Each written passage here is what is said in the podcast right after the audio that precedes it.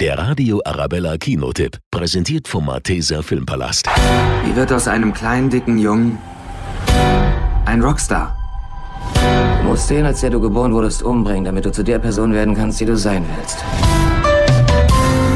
Von seinen Eltern hat er nie die Liebe bekommen, die er gebraucht hätte, und von seinem Manager und Geliebten wurde er ausgenutzt. Es war ein langer Weg mit vielen Höhen und Tiefen, Drogenexzessen und großen Träumen, bis der talentierte Musiker Reginald Dwight zum Weltstar Elton John wurde.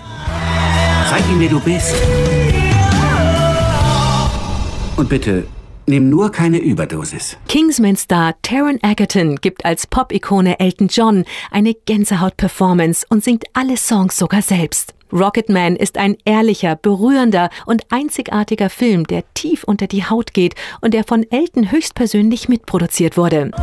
Wenn rauskommt, dass wir ein Bett teilen, dann war's das hier. Ich hoffe nur, dir ist klar, dass das ein Leben in Einsamkeit bedeutet.